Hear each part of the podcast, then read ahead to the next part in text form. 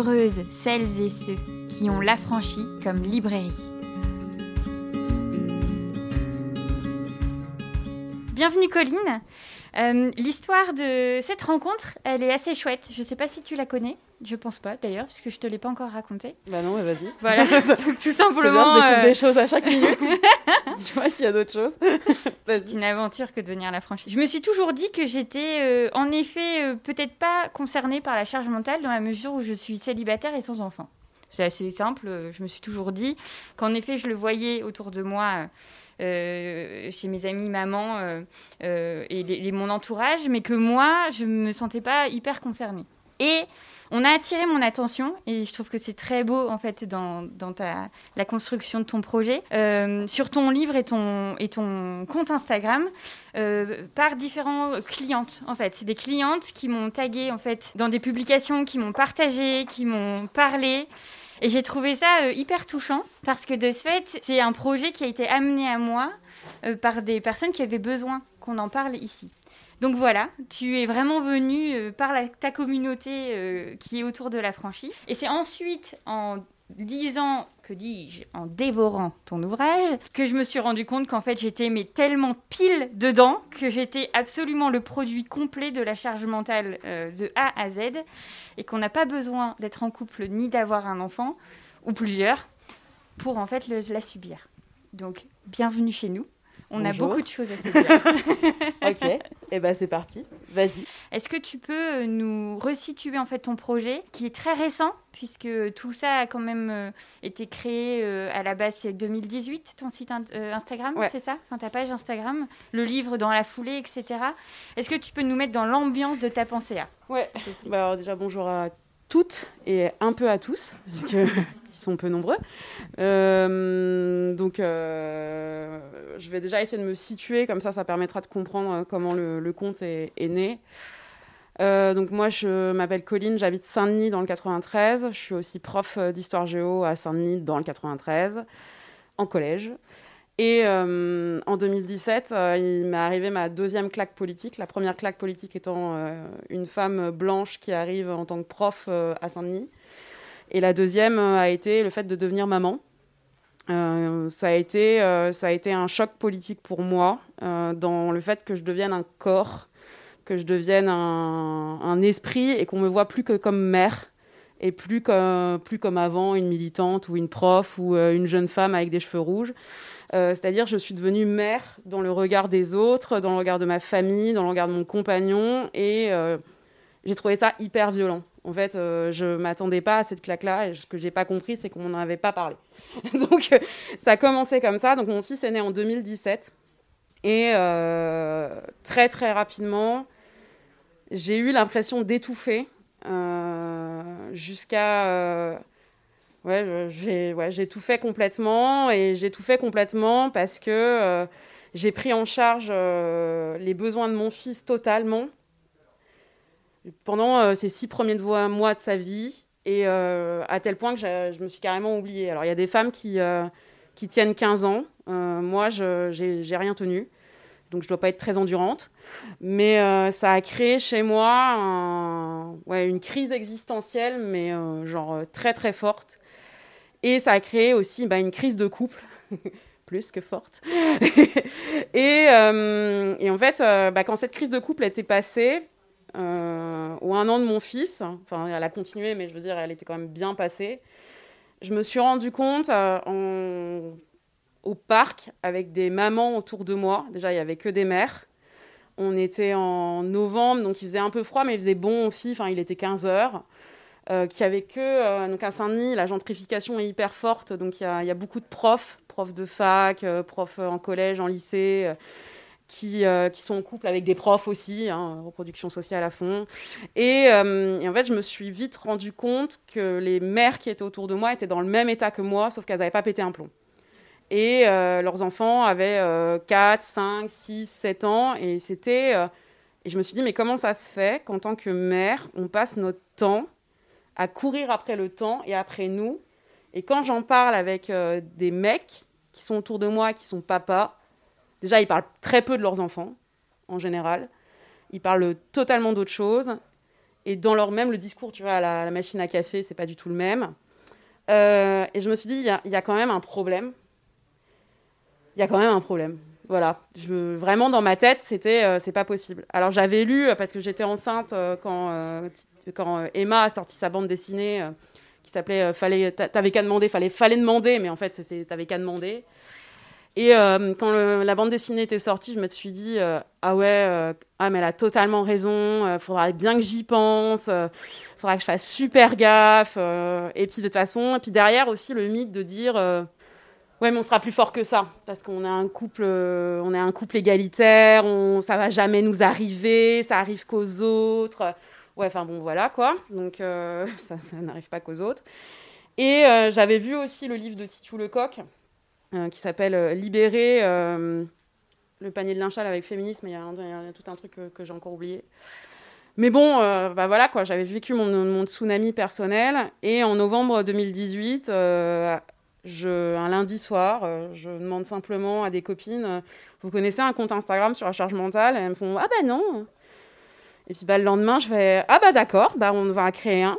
Voilà, tout simplement, on va en créer un. Et euh, tiens, euh, j'ai pensé à un truc cette nuit, ça va s'appeler Ta pensée A. Et euh, j'ai pas compris, en 15 jours, il y avait 10 000 personnes dessus. donc je suis pas community manager, donc j'ai découvert des choses. Hein. Ça fait un peu bizarre. Et d'un seul coup, j'ai été contactée par des, par des médias, etc. Et au bout d'un mois, j'ai le livre de poche qui m'a contacté pour faire un livre. Donc en un mois, la vie, elle s'est accélérée puissance 12. Et euh, là, ta pensée à, c'est 128 000 abonnés, 12 euh, 000 témoignages euh, dans ma besace qui viennent d'absolument partout. c'est des liens très forts avec les universitaires, parce que j'en reviendrai là-dessus, mais c'est, c'est assez important pour moi d'être en lien avec les sociologues et les historiens, parce que pour moi, c'est un, un combat politique, en fait. C'est, je ne fais pas du développement personnel, je ne suis pas thérapeute. Et, euh, et, voilà, la machine était lancée et le livre était parti. Et euh, j'ai pas trop compris quoi. Alors non, il n'y a pas de témoignage de moi sur le compte, hein, parce que vous êtes gentil euh, la, maison, je voudrais quand même que ce soit à peu près apaisé. Donc euh, donc il n'y a, a, aucun témoignage qui vient de, de ma situation personnelle. Et ça ne vient que des femmes qui me contactent. Voilà. Oui, c'est ça. En fait, le principe, c'est que les personnes enfin les femmes en général, euh, en 99% des cas. J'imagine qu'il y a quelques hommes. Enfin, dans le livre, il me semble que tu disais qu'il y avait de temps en temps quand même des, des témoignages d'hommes. Bah, oui, il y, a des hommes qui, qui, euh, qui, me contactent, mais ce sont des hommes déjà que je connais. Euh, enfin, en fait, leur situation est tellement e-, exceptionnelle qu'à la fin, je les connais, enfin, je les connais bien, quoi. Mm. C'est-à-dire qu'ils viennent me parler. Il y en a trois ou quatre qui viennent très régulièrement me parler de tout ça et avec qui j'échange, hein, euh, mm. parce qu'ils sont aussi dans des détresses psychologiques euh, assez importantes. Donc évidemment, on ne va pas laisser quelqu'un non plus euh, sur le côté, mais, mais oui, il y a, y, a, y, a, y, a, quasi que des femmes. sur le compte, peut-être qu'on y reviendra après, mais il y a eu aussi quelques témoignages de couples homosexuels qui ne sont pas une majorité, mais on a vraiment un truc autour du couple hétérosexuel. Parce qu'en fait, il faut toujours revenir. Euh, alors, le problème tu vois, du, mot charge mentale, c'est qu'il y a une médiatisation qui est extrêmement forte et à la fin, il y a, tout et n'importe quoi dans la charge mentale. Et moi, ça, ça, enfin, ça m'exaspère aussi. C'est-à-dire qu'il faut déjà se, se, rendre compte euh, de la définition sociologique pour euh, essayer justement de pousser les choses. Moi, je dis toujours, pour faire bien comprendre aux gens comment ça fonctionne, la charge mentale, vous avez une maison, voilà, donc une petite maison avec des gens qui ont décidé de vivre ensemble. Au-dessus de cette maison, il y a des engrenages qui va faire fonctionner euh, l'intérieur de la maison. Donc en fait, ce sont les tâches domestiques. Et au-dessus de ça, il y a un nuage de pensée, qui est ça et la charge mentale. Et la charge mentale, en fait, elle ne se réduit pas, puisque les engrenages restent toujours les mêmes, tu vois, sauf si tu coupes un truc. Donc la question, elle est toujours qui porte le nuage? Est-ce que euh, c'est à égalité? Qui porte les engrenages? Est-ce que c'est à égalité? Et est-ce que euh, après, ça te donne un foyer à égalité, en fait? Moi, je pars de, je pars de ce principe-là. Donc, ce qui fait que le mot de charge mentale qui est utilisé vraiment partout euh, dans les médias, mais pour même des choses qui ne sont pas de la charge mentale, c'est gênant aussi pour notre lutte et c'est gênant euh, pour, euh, pour, pour, pour, notre envie d'égalité euh, à l'intérieur euh, du couple hétérosexuel. Ce que tu nous expliques ici, tu l'amènes vraiment très bien, je trouve, euh, dans, ton ouvrage, dans la mesure où en fait vous êtes face à, en effet, un guide d'autodéfense de la charge mentale. Et ce qui permet à un livre d'être un guide, c'est qu'il vous situe vraiment très clairement. Donc c'est-à-dire que tu pars de quelque chose d'assez large, tu pars de, du patriarcat, des modèles sociaux, de l'éducation, du problème du temps pour soi, ensuite, euh, de l'arrivée de l'enfant, de l'attente des autres, de la charge émotionnelle. Et comme ça, tu viens de plus en plus en fait vers l'intime, intime. Donc vraiment, le, cœur même en fait du vrai problème qui y a derrière tout ça, c'est que la femme s'oublie complètement pour ce fonctionnement domestique, pour en effet euh, les rouages et euh, cette pensée au-dessus de nos têtes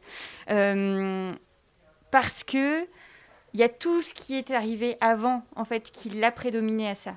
Et là, et je trouve que pour bien comprendre comment c'est insidieux et que ça, et ça arrive vraiment dans toutes les vies, en fait, c'est très compliqué d'y de, faire face seul, c'est qu'on parle de vraiment d'une construction sociale et d'un problème systémique, en fait, tout simplement.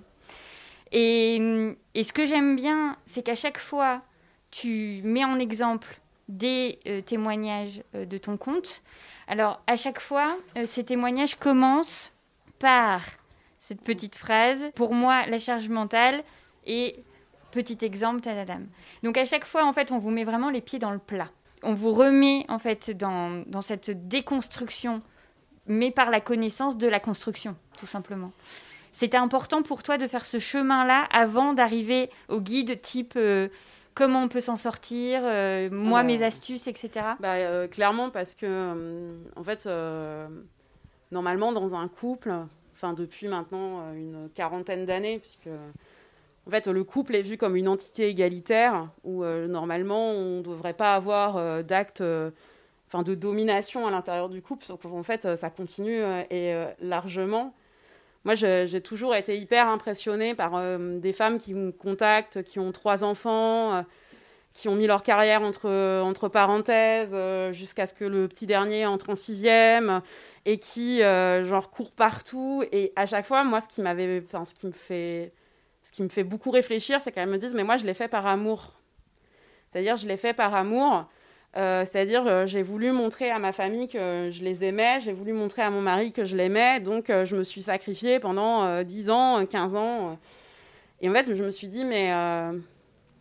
Enfin, comment ça se fait que cet amour nous transforme à ce point-là et qu'est-ce qu'il y a derrière cette phrase je l'ai fait par amour? Et donc, c'est vrai qu'il bah, faut reprendre en fait toutes les constructions. Et, y a et puis surtout les chiffres, hein, c'est-à-dire faut quand même se rappeler, donc c'est l'enquête emploi du temps de l'INSEE qui a lieu à peu près tous les 10 ans.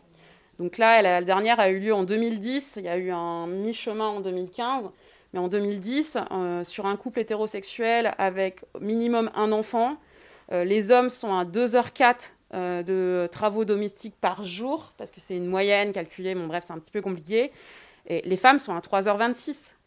C'est-à-dire qu'on n'a pas une différence de, de 20 minutes, on a une différence de plus d'une heure. Et euh, moi, je pose toujours cette question si on récupérait ce temps, mais qu'est-ce qu'on ferait avec ce temps, quoi? Enfin, qu'est-ce qu'on ferait avec tout ça, quoi? Mais moi, euh, je sais, moi, on changerait le monde, mais, mais, euh, mais, je pense qu'il y, a, des choses vraiment... Parce qu'on ne peut pas mesurer la charge mentale à l'intérieur d'un cerveau. Enfin, c'est pas possible. On ne peut pas mettre des capteurs. Les sociologues, ils peuvent pas faire ça. Enfin, vous imaginez l'intrusion, quoi. Mais, mais en fait, le seul indicateur qu'on a, c'est autour des tâches domestiques. Et en fait, ça ne change pas. C'est-à-dire les hommes ont pris deux minutes de tâches domestiques en plus en dix ans.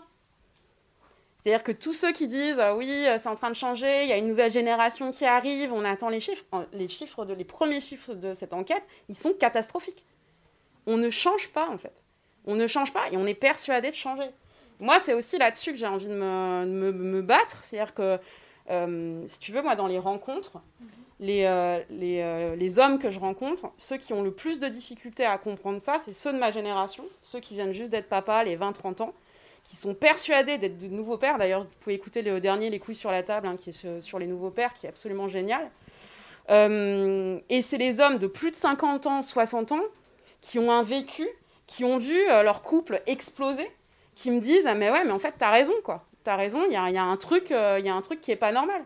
Moi j'ai pas envie de me réveiller à 60 70 ans en me disant bah il y a un truc qui a pas été normal dans mon couple ou où bah, à cause de ça j'ai divorcé etc enfin tu vois j'ai envie j'ai envie d'être heureuse quoi et de, choisir avec qui j'ai envie d'être heureuse mais bon.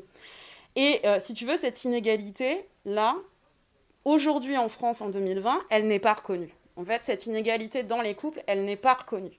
Ou du moins, ceux qui. Parce qu'en même temps, c'est hyper intime, tu vois. Tu vas pas dire dans ton couple, euh, oui, ben en fait, euh, c'est moi qui fais tout. Enfin, ça fait pas moderne. En fait, les gens disent ça fait pas moderne, mais en fait, c'est les faits, quoi. Et, euh, et je pense que ça, ça, ça va être déjà notre première étape. C'est un moment de reconnaître dans son propre couple, mais aussi dans la société en général, qu'il y a une inégalité structurelle dans le couple hétérosexuel. Et c'est comme ça, et c'est pas grave. Mais ça veut dire que qu'est-ce qu'on fait en fait? Il faut, il faut là en fait, il va falloir faire quelque chose. Une fois qu'on a cette inégalité structurelle dans le couple hétérosexuel, qu'est-ce qu'on fait nous pour changer ça? Alors on a plein de, euh, il y a plein de solutions. Ne pas se mettre en couple avec un homme, c'est vrai, ça fait partie des solutions. Tout simplement, c'est vrai. Mais en même temps, euh, on est quand même hyper nombreuses à être euh, en couple avec des hommes. Et, et puis bah, maintenant, on avance. quoi. Après, je pense sincèrement que une fois qu'on aura compris que déjà on est dans une inégalité structurelle qui vient de l'éducation, qui vient de l'histoire, qui vient des schémas patriarcaux, etc., on va déjà s'en sentir un peu mieux. Puis on va se sentir légitime, en fait, de dire dans son couple, ça va pas. Parce qu'aujourd'hui, quand dans son couple, on dit euh, Ouais, c'est pas terrible, je porte tout, euh, etc. oh, c'est bon, je fais plus que mon père. Oh, c'est bon, moi je travaille beaucoup. C'est-à-dire que euh, ça, va faire partie en fait des, des questions qu'on va se poser.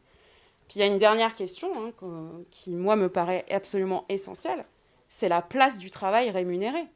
En fait, c'est la hiérarchisation entre le travail rémunéré et le travail domestique avec la question autour de la valeur du travail domestique, c'est-à-dire ce travail domestique, euh, quand on le mesure en termes de PIB, ça représente plus de 30% du PIB, si on le calculait. Mhm. Est-ce qu'un jour, on va prendre en compte ce, travail domestique? Moi, je ne comprends pas aujourd'hui pourquoi il n'y a pas des vraies questions dans les syndicats autour de travail domestique et travail rémunéré, en posant euh, justement bah, euh, ce, lien qu'il y a à faire entre les deux, puisque de toute façon, aussi pourquoi les femmes portent plus, c'est parce qu'elles sont souvent à mi-temps quand elles ont des enfants, elles ont les euh, salaires les plus bas, donc en fait c'est elles qui vont s'arrêter, les hommes vont euh, en effet apporter l'argent, etc.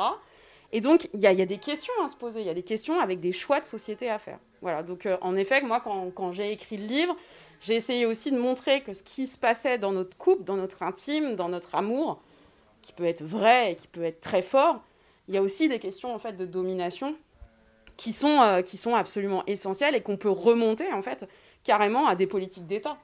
La franchise podcast, la librairie chez vous. Tout ce que tu viens de nous dire est, est évidemment euh, hyper crucial en fait dans l'évolution des causes en général.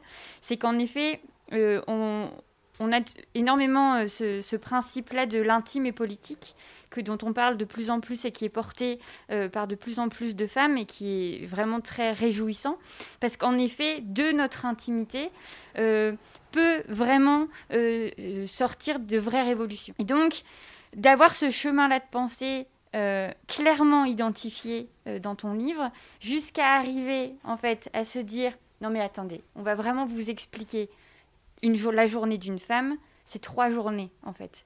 Et c'est vrai qu'on a tendance à imaginer les deux premières, la vie au travail, puis la vie ensuite euh, à la maison. Mais en fait, la troisième, c'est qu'on a divisé cette deuxième journée. Enfin, moi, en tout cas, je l'avais en tête comme une seule et même journée, mais non. C'est qu'il y a la présence domestique, l'organisation, les enfants, le repas, euh, la lessive, enfin, tout le, tout le grand bazar euh, d'une vie de famille. Et ensuite, celle que, que, j'ai été euh, quand même assez euh, euh, heureuse au final de voir écrite, c'est cette journée de on doit s'occuper de nous pour l'autre.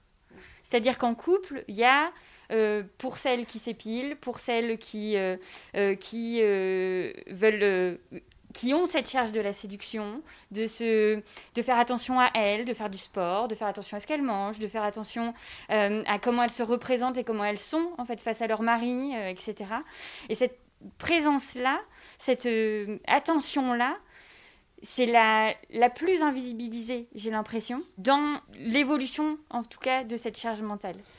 Ouais, puis il y, a un truc euh, là-dedans qui s'appelle la charge émotionnelle, qui a aussi euh, été mise en, lumière par Emma. Il faut savoir que Emma, elle se base sur les sociologues du travail, euh, donc sur la sociologie du travail. c'est par exemple bah, le mot charge mentale, il apparaît en 1983 sur une, sur une, une étude sur les infirmières qui gèrent donc bien sûr les soins en eux-mêmes, mais aussi les besoins émotionnels de leurs euh, patients. C'est-à-dire euh, un patient qui souffre, on ne va pas le laisser souffrir pendant des heures. Quoi. Et euh, le fait de, de faire en sorte de donner les médicaments à temps pour éviter cette douleur. ensuite, ça va être repris, hein, ce terme de charge mentale, sur les hôtesses de l'air, sur les, les, femmes, les hôtesses d'accueil.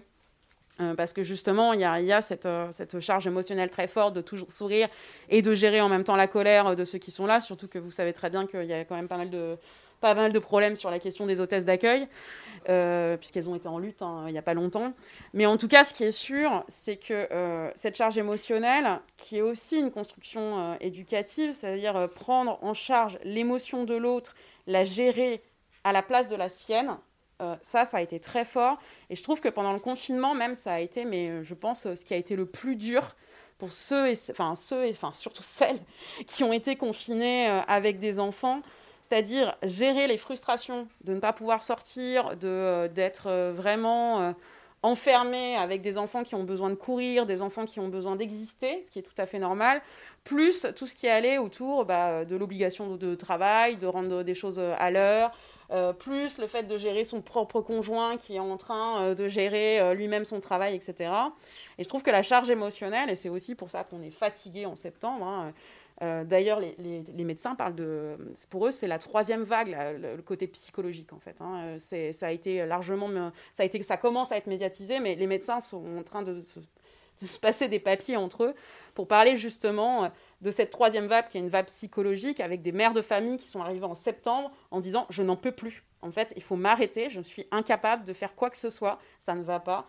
Et euh, c'est parce qu'en fait, elles sont tout simplement ce qu'on début de burn-out parental à cause de cette charge émotionnelle.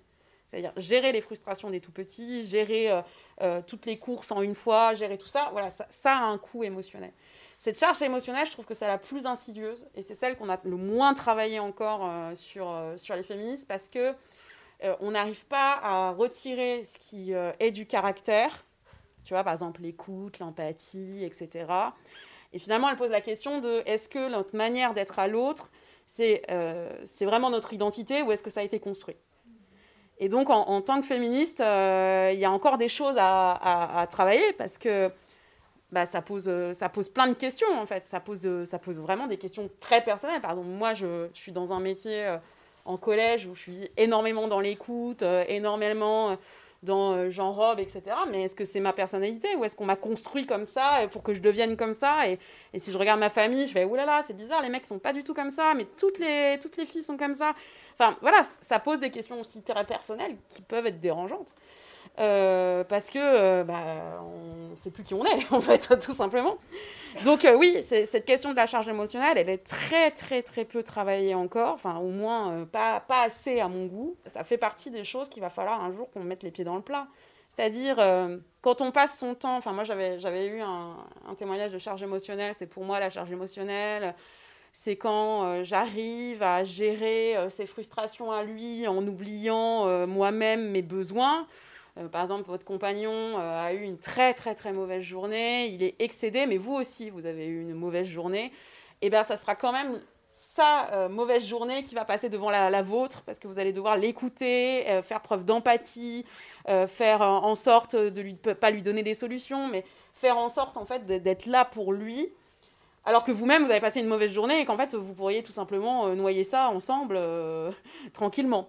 Euh, mais, mais ça, voilà, ça, en effet, ça fait partie de la charge émotionnelle. Et, et en même temps, le débat, il est très compliqué sur cette question-là. Il est même plus que compliqué. Après, tu vois, je pense qu'aujourd'hui, donc là, le livre est sorti en janvier, je l'ai fini d'écrire il y a un an. sur la question justement de s'apprêter, etc., pour moi, c'est plus une injonction à la féminité qu'on va garder en, soi, euh, qui va pas être de la charge mentale, mais justement une, charge, certes, mais euh, charge, euh, ouais, charge, ouais, charge autour de la féminité, qui, qui, qui, est quand même assez forte encore aujourd'hui. Et ça, ça revient encore, en fait, aux mecs, on leur demande de faire toujours le premier pas. Franchement, ils prennent trop cher là-dessus. Ça, euh, c'est, ils doivent faire le premier rendez-vous, euh, ils doivent euh, faire le premier, premier date Tinder, ils doivent faire le premier resto, la demande en mariage, les premiers trucs, ils proposent d'habiter ensemble, machin. C'est-à-dire qu'ils vont être le moteur, si tu veux. c'est dans, dans, dans, les injonctions qu'on peut avoir. Et derrière ça, on demande aux femmes en fait de continuer, d'entretenir. C'est-à-dire l'amour au quotidien, être toujours apprêté euh, faire en sorte de raviver la flamme, comme j'ai pu entendre. Bon, ça, ça, ça nous pose vraiment euh, aussi des questions. Et ça, c'est une charge, ça, c'est une charge du couple hétérosexuel, en fait. clairement. ça, clairement. C'est vraiment la charge du couple hétérosexuel. Et ça, on essaye aussi de déconstruire. Ce que je me dis euh, quand je t'écoute, c'est que, évidemment, entre charge générale et charge mentale, charge émotionnelle, c'est énormément de termes qui sont très importants puisque on n'arrêtera jamais de le dire suffisamment, mais nommer, c'est faire exister. Euh, euh, mais pour autant, euh, si on va à l'origine de l'origine de tout ça, la question de quel est le poids des choses que l'on nous met à la naissance sur les épaules en tant que femme, ce que l'on construit culturellement. Et ce qui en effet serait de l'ordre de euh, euh, l'inné et je le mets euh, avec évidemment toutes les précautions possibles et imaginables qui est ce point de frustration en effet et de, de frottement entre certaines féministes de l'ordre on parle ici de l'essentialisme où on serait en tant que femme née avec certaines possibilités puissances capacités etc vraiment inhérentes à notre genre. Et, et et je me dis, à partir du moment où on a plus l'impression, en effet, que c'est une construction sociale, on doit pouvoir le combattre. Évidemment, il y a quelque chose de l'ordre de l'évidence. Pour autant, si en 2020 on en parle là maintenant, il n'y a quand même pas énormément de livres hein, sur ces thématiques-là. Euh, quand on, on, est vraiment euh, le nez dedans, il n'y en a pas tant que ça. Je me dis, euh, c'est parce qu'on a tellement de leviers à lever pour libérer en effet toute cette charge des couples hétérosexuels, puisqu'en effet tu te concentres en majeure partie sur ça, puisque la construction euh, binaire euh, homme-femme euh, se retrouve dans l'hétérosexualité et ne se retrouve pas du tout de la même manière dans les couples lesbiens ou, homosexuels. Ça veut dire qu'on doit aller déconstruire plus loin, plus haut, et remonter au fur et à mesure tout ce que tu nous as expliqué en fait dans les premières parties. Et en effet, cette question de l'éducation, de ce qu'on transmet aux petites filles, mais donc des modèles qu'on a eus nous-mêmes. Et donc, si on regarde nos mères, si on regarde nos grands-mères, nos arrière-grand-mères, nos tantes, nos cousines, nos sœurs, en fait, on est dans un, une épaisse pelote de laine, on va dire. Euh, il va falloir tirer le bon fil pour s'en sortir sans trop de frais. C'est-à-dire que pourquoi, mais on est d'accord, dans les combats féministes, euh, on est toujours les premières, euh, en première ligne, en fait, tout simplement. C'est-à-dire qu'on est en train de trouver la le propre fil pour nous sortir de cette situation-là. Mais je pense on se remet encore une fois. Un truc sur euh, l'éducation, euh, enfin donc, enfin de base, moi, je, suis prof d'histoire, spécialité dans la contemporaine, spécialisée dans les mouvements féministes des années 70. Euh, si tu veux, moi, ce qui m'avait énormément marqué dans, dans, mes jeunes années d'études, c'était la mise en place par l'État français d'éducation au 19e, enfin, de l'éducation des jeunes filles au 19e siècle, avec l'obligation euh, de cours euh, ménagers et de cours de gestion du budget. donc en plus, bon, les, les, filles ont été scolarisées plus tard que les garçons dans le 19e siècle. Et rapidement, l'État français met en place donc des cours de couture, des cours de cuisine, des cours de gestion du budget. Ça, ça pourrait être intéressant, mais si c'était donné aux deux hein, aujourd'hui, mais bon, on y reviendra plus tard. En tout cas, ce qui est sûr, c'est que euh, c'est une volonté euh, donc de l'État français, parce que derrière ça, il y a un réflexe, euh, ce qu'on appelle classiste. On, éduque ces jeunes filles pour qu'elles puissent s'occuper des hommes qui sont donc ouvriers ou mineurs, parce qu'un homme qui se sent bien chez lui, dans les, au 19e siècle, on estime que c'est un homme qui va être ni syndicaliste, parce que c'est vraiment l'horreur, ni au bar, parce que c'est vraiment l'horreur. Donc il faut faire en sorte que ces hommes se sentent bien et qu'ils confient leur paye à madame, euh, et pas pour pas qu'ils aillent tout dépenser au bar et donc il y a un problème d'alcoolisme parce que un ouvrier alcoolique et eh ben ça crée des problèmes sur euh, les chaînes. Euh, un mineur alcoolique ça crée des problèmes dans les mines. Donc on fait en sorte en fait d'éduquer ces femmes et donc enfin je sais pas s'il y a des historiens mais il y avait un livre qui s'appelle classe laborieuse classe dangereuse les classes laborieuses donc ce sont les classes qui travaillent et elles sont vues comme vraiment dangereuses, c'est-à-dire capables de faire des révolutions, capables d'aller très loin. Euh, on est encore avec le spectre justement de la commune, etc. Donc euh, très rapidement, on fait en sorte que les femmes euh, soient éduquées à ça. Bon, bah ça, je me suis, pendant très longtemps, je me suis dit, ah ouais, mais c'est bon, après, dans les années 50, c'est bon, quoi. Bon, euh, non, en fait, ça continue. ça continue. Et il faut quand même savoir aussi qu'en termes de femmes au foyer, il y a plus de femmes au foyer dans les années 1950 que dans les années 1930. Entre les deux guerres, les femmes travaillent. Et d'ailleurs, les femmes ont toujours travaillé. La seule fois où elles retournent dans les foyers, c'est dans les années 1950. Où là, on va mettre absolument euh, le paquet, enfin l'État français met le paquet, euh, pour les former, pour qu'elles deviennent des bonnes mères, euh, il y a une politique vraiment euh, pour avoir le plus d'enfants possible pour repeupler la France. Euh, il y a une politique aussi bah, pour faire venir des immigrés de partout, enfin surtout des colonies. Donc on est en fait dans une volonté vraiment la famille comme structure.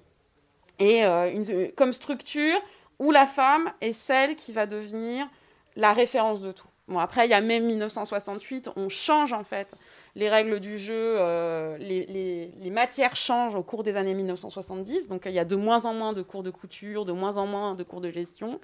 Et en fait, cette option de cours de gestion, cours de couture, elle reste en bac technologique euh, pour des bacs très spécifiques jusqu'en 1983.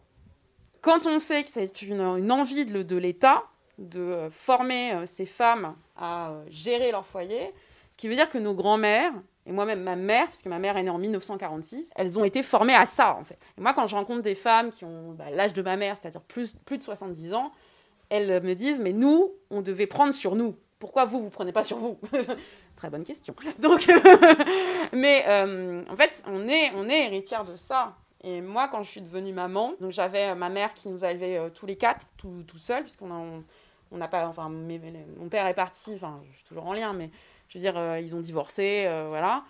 Et euh, j'ai toujours vu ma mère tout faire. Mais parce qu'elle était seule aussi. Mais je veux dire, je l'ai vu toujours tout faire.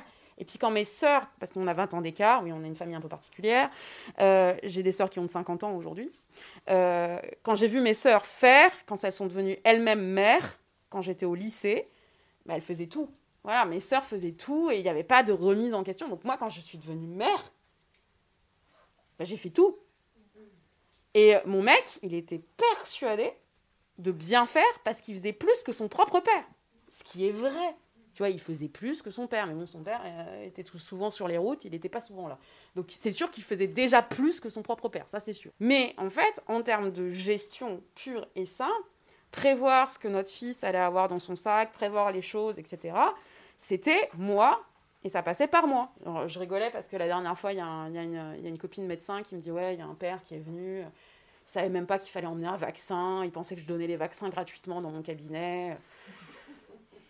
Bah, mon mec, ça lui est arrivé, tu vois, genre euh, d'arriver chez le médecin en disant Ah, bon, euh, voilà, bon bah, c'est pas grave, bon, c'est vrai que c'est embêtant. Mais ça montre le souci, en fait, de se dire bah, ils n'ont pas été éduqués à ça. Et tu vois, par exemple, là, euh, donc, bah, forcément, mon couple a un peu beaucoup changé, hein, forcément, hein, vu ce qui vient de se passer. Mais euh, maintenant, il, arrive à prévoir les choses. Il arrive à anticiper les choses.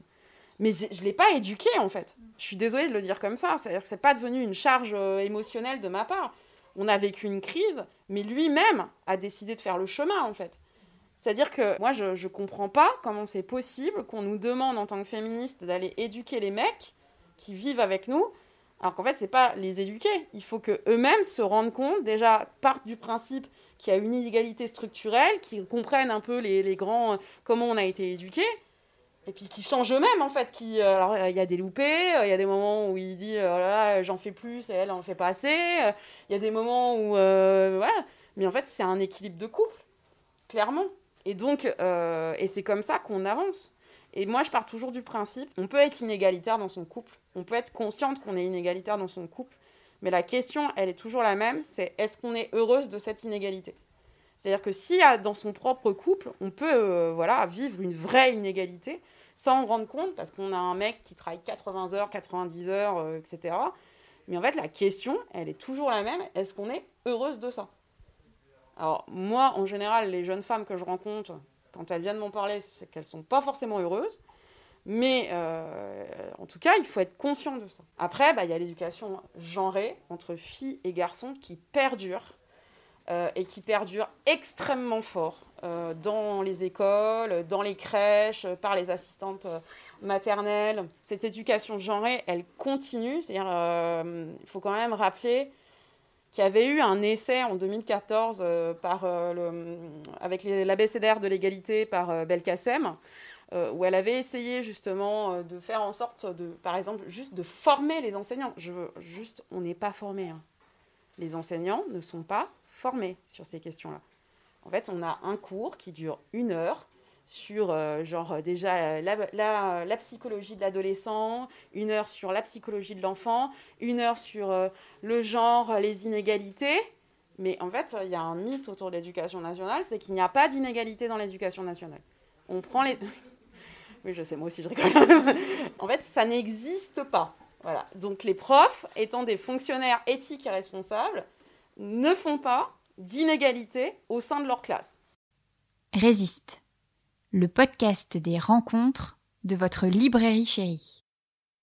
Donc on n'est pas formé. Belkacem, en 2014, avait quand même essayé de former les professeurs des écoles, et ça a été un tollé en fait. J'en parlais encore avec une chargée de mission sur la ville de Saint-Denis, elle dit pendant 4 ans, donc de 2014 à 2018, on n'a pas pu revenir une seule fois dans les écoles, que ce soit avec les profs ou que ce soit avec les parents.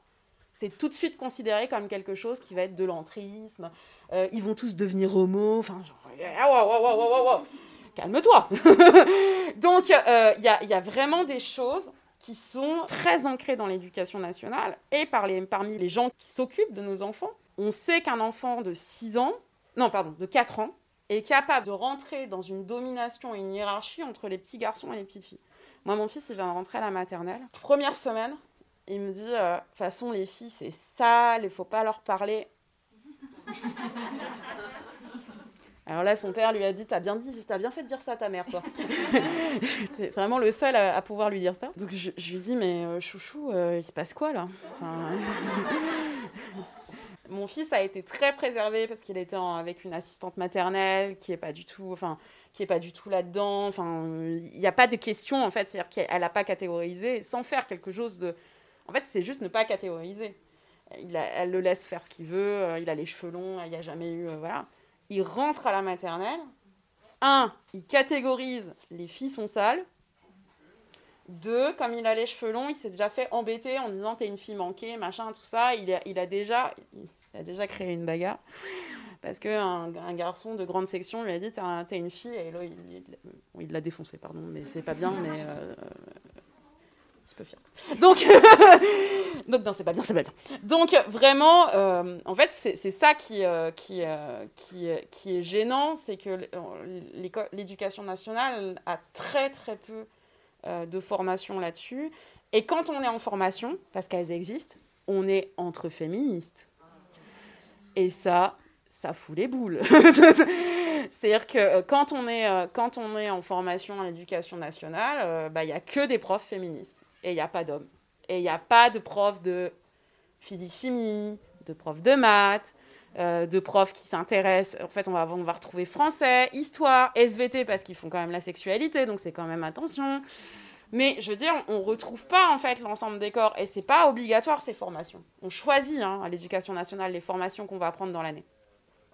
Donc moi, ouais, ça, me pose question parce qu'on on transmet, ne serait-ce que euh, dans la manière dont les euh, professeurs des écoles, alors il y en a certaines hein, qui, sont, qui sont assez incroyables, hein, on n'est pas en train de dire euh, toutes les professeurs des écoles, mais il y a des professeurs des écoles qui représentent toujours les mêmes modèles euh, avec euh, des parents, euh, avec papa qui, qui, travaille et qui va juste emmener les enfants à l'école, puisqu'on n'a pas encore parlé de ça, mais voilà.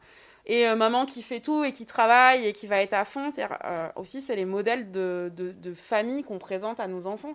Je veux dire, les familles homoparentales existent, les familles monoparentales existent et elles sont jamais présentées euh, dans euh, les albums jeunesse, euh, jamais à nos enfants, très peu autour de l'adoption, très et c'est ça aussi. Enfin, on, les éduque déjà dans le couple hétérosexuel. D'ailleurs, je vous conseille le livre de Gabriel Richard qui s'appelle tu l'as ou pas celui-là? Évidemment. Et eh évidemment. Hétéro-école, remue-ménage, sur la table.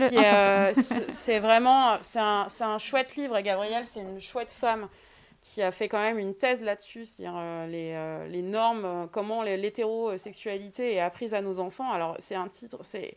C'est bien sûr militant, hein, c'est-à-dire ne prenez pas ça au. Enfin, si vous dites ça à tonton Gérard, il, va, il va se dire waouh, c'est chaud.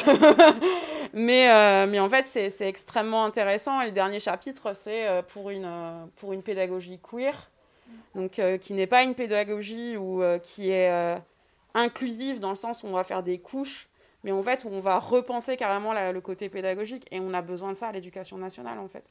On a besoin de ça pour nos enfants et on a besoin de ça aussi pour déconstruire.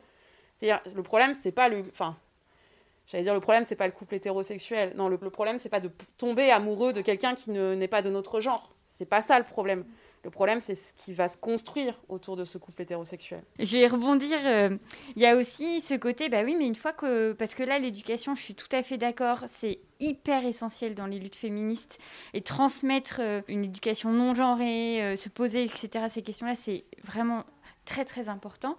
Mais quand on est dans la situation, quand on est une maman aujourd'hui dans un couple hétérosexuel et qu'on est dans cette fatigue euh, ce débordement, ce burn-out domestique, quand on, a envie de construire autrement, sans pour autant euh, éduquer, comme tu disais, euh, son compagnon, j'imagine que déjà la force de devoir éduquer ses enfants, c'est déjà un peu suffisant en fait. Qu'est-ce qu'on fait concrètement? Alors évidemment, il n'y a pas de solution euh, miracle où en fait on va vous la poser dans votre poche et vous sortez avec la formule magique. Mais là où c'est un, vraiment un guide d'autodéfense, et j'en reviens toujours au livre parce que c'est quand même ce que vous allez avoir le plus facile d'emporter dans votre poche, euh, c'est que tu as deux parties. Ensuite, après toute cette prise de conscience-là, qui est d'abord, euh, et j'adore parce que à chaque fois ça me fait rire, c'est les lettres de Jean-Michel. Je trouve ça. Alors ouais, mon éditrice, elle a rigolé. Euh, donc pour celles qui et ceux qui savent pas, euh, Jean-Michel est le prénom qui a été utilisé pour les hommes masculinistes qui en général viennent nous faire la leçon sur les réseaux sociaux. Et en fait, je reprends les arguments qu'on m'a donné le plus en un an et demi de compte, c'est-à-dire euh, tous les, les arguments qui nient la charge mentale. Par exemple, la charge mentale est une invention féministe. la charge mentale, c'est bon, moi j'ai ma charge mentale au travail.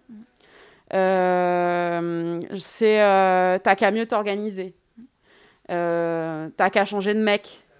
Oui, c'est ça. Là, j'étais sur donc Jean-Michel, argument, deux points. Mais tu sais, si elles sont si malheureuses, elles n'ont qu'à changer de mec. Et donc direct. Attends, tu veux que je te la lise? Vous avez une lettre. Rire. voilà. Mon cher Jean-Michel, mettons les choses un peu au clair. Expliquer que changer de mec ou que la femme choisit mal n'est ni une solution ni un signe de prise de conscience. Tout d'abord, c'est nier que la charge mentale vient d'un système patriarcal instauré par l'éducation, les médias et le modèle familial. Résiste. Avec la franchise podcast. Oh yeah. En fait, cette partie-là, c'est la partie qui m'a pris le moins de temps. Je l'ai écrit en une fois. La V1 était validée. Je sais pas si quand on est autrice, c'est incroyable quand votre éditrice ça vous dit la V1 est validée. Ah ouais? La partie 1, j'en ai, euh, j'en ai 8 de versions, j'en pouvais plus. Donc, euh, celle-là, ça s'est toujours très très bien passé euh, parce que c'est aussi, c'est aussi comment on répond à son mec. qui va nier en fait ce qui se passe pour nous. Et je me suis dit, je vais, je vais leur éviter des heures de débat. Elles vont donner le livre. Tiens, tu lis page 80, et puis voilà, euh, ça nous évitera une prise de tête parce qu'on n'a pas le temps pour les prises de tête en fait. Euh, voilà. Et je pense que c'est ça. Moi, si tu veux, euh, il y a un truc super important pour moi dans ce livre, c'est que tout à l'heure tu disais il y a peu de livres sur la charge mentale. En fait, il y en a énormément, mais qui ne sont pas des, des livres de, de féministes. En fait, ce sont des livres de développement personnel. comment gérer sa charge mentale avec Marie Kondo et 12 000 manières de faire. comment avoir un agenda qui vous dit exactement quand manger, quand boire, quand voilà. Donc ça, ça, ça, ça, ça, ça existe. Et il y a même un livre qui s'appelle La charge mentale des femmes et il n'y a, y a, y a, que des choses, mais absolument, en fait, qui ne prennent pas en compte le fait que ce soit un combat et une lutte féministe. En fait, on est, on est, on est très peu. Il y a, y a, Emma, mm. il y a Titu et il y a mm. moi. Euh, et moi, je voulais un livre qui s'adresse pas aux femmes, mais qui s'adresse aux, couples. C'est un livre qui parle à, toutes et à tous et qui parle aussi un peu avec les mecs. Mm. Parce que justement, quand on en fait un sujet trop féminin, on essentialise la charge mentale en disant que c'est que un problème de femmes.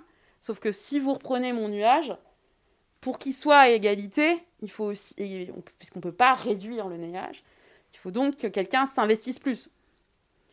Et pour s'investir plus, ça veut dire qu'il y a la deuxième personne du couple qui doit donc s'interroger et avancer sur ces questions. Mhm. Voilà, donc oui, euh, j'écris à Jean-Michel. Voilà. Mais j'aime bien Jean-Michel. Jean-Michel. Euh, Au fond, Jean-Michel. Argument, euh, c'est ça vaut son petit pesant de cacahuètes, n'est-ce pas? Et ensuite, là où ton ouverture finale, une fois que, en fait, en effet, on a pris conscience qu'il y avait un problème pour soi, donc c'est-à-dire qu'il y a ce mal-être, tout simplement. En fait, on ne se sent pas bien dans son couple, on ne se sent pas bien dans sa vie. On traîne les pieds le week-end parce qu'on sait qu'on a euh, toute une liste de choses à faire, que si on ne le fait pas, on va être mal à l'aise, on va pas être bien parce que celui qui passe 500 fois devant la poubelle qui déborde euh, et qui n'a pas l'air d'être dérangé. Par contre, ben, nous, on sait bien que ça risque de tomber, qu'on va devoir nettoyer derrière, que ça va puer, qu'il y a les mouches, les machins, les bidules, enfin bon, soit. C'est des, des, choses hyper du quotidien, mais en vrai, c'est exactement ça dont on est en train de parler. Donc une fois qu'on a senti qu'on n'est pas bien, une fois qu'on on parle, on le dit qu'on ne se sent pas bien, là, ta troisième solution, c'est en effet penser, comme tu viens de le dire, la suite en tant que couple. Et de dire, à partir du moment où je te dis que je ne vais pas bien dans, dans notre couple, en fait, on est dans l'obligation de trouver des solutions. Parce qu'en fait, la vie, elle ne, elle n'est pas faite de souffrance de base. En fait, on est quand même censé euh, s'épanouir, être heureux, etc. Et donc, et ça fait partie d'énormément de, problématiques féministes, je trouve, euh, à partir du moment où, en fait, pour n'importe quel argument, en fait, à partir du moment où des femmes, des êtres humains ne sont pas heureux, ne sont pas à l'aise, sont euh, violentés, sont pas bien, on devrait juste se poser et se dire ok, et eh ben on va y travailler parce que c'est pas ok que ce soit pas ok. Oui, dans les solutions, en fait, euh, bon, dans un des Jean-Michel arguments, c'est justement t'as qu'à mieux communiquer, mais moi je trouve que les femmes elles communiquent énormément, mais genre tout le temps en fait. Il y a même euh, par exemple des études autour de la machine à café euh, qui montrent que les femmes parlent exclusivement de leur famille. et de l'organisation de leur foyer et que dans leur conversation, dans les mots qu'elles utilisent, en fait, elles parlent de ça toute la journée. Donc en fait, moi, j'ai. Et d'ailleurs, quand je les écoute, ces femmes, que ce soit à la, caisse du supermarché, euh, dans les parcs, euh, euh, à la sortie des écoles, ça, j'ai découvert ça. mais en fait, elles, parlent énormément d'organisation. En fait, elles, elles, passent leur temps à planifier et à organiser. Donc, en fait, elles parlent. c'est juste qu'elles ne sont pas entendues. c'est ça.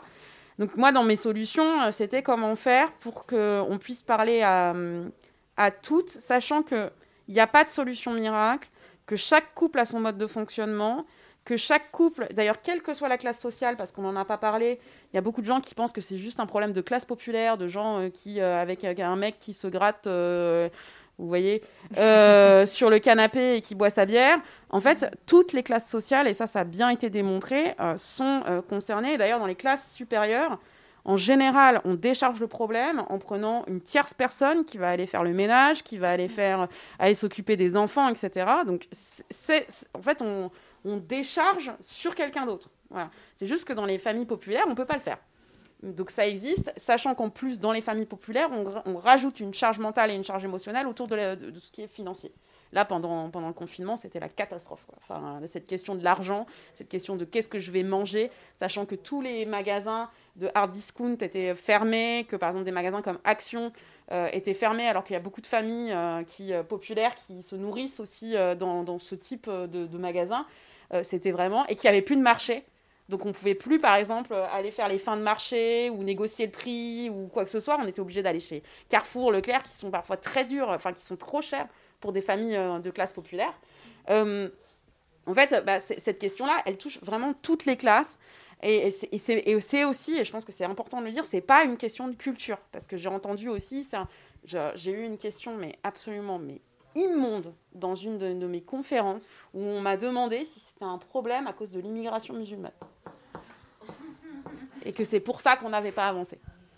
Donc non, mais je, préfère mettre les pieds aussi dans le plat. En fait, c'est pas une question de culture, c'est pas une question de classe, c'est pas une question de race. En fait, c'est une question patriarcale générale qui en fait va toucher les femmes différemment, puisque quand on est des classes supérieures, on va pouvoir s'en sortir entre guillemets, parce qu'on va prendre une tierce personne.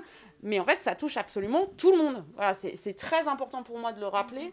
Et d'ailleurs, sur Ta Pensée A, on a vraiment des femmes de toute confession, des femmes de toute classe sociale qui contactent et qui envoient des témoignages. Et ça, pour moi, c'est essentiel, qu'elles se sentent en sécurité quoi qu'il arrive. Et on n'est pas euh, Enfin, moi, je suis, je suis blanche, euh, j'ai... Euh, enfin, j'habite à Saint-Denis, mais j'ai un bac plus 5, mais sur Ta Pensée on est, on est, on est vraiment multiples. Et ça, c'est super important pour moi.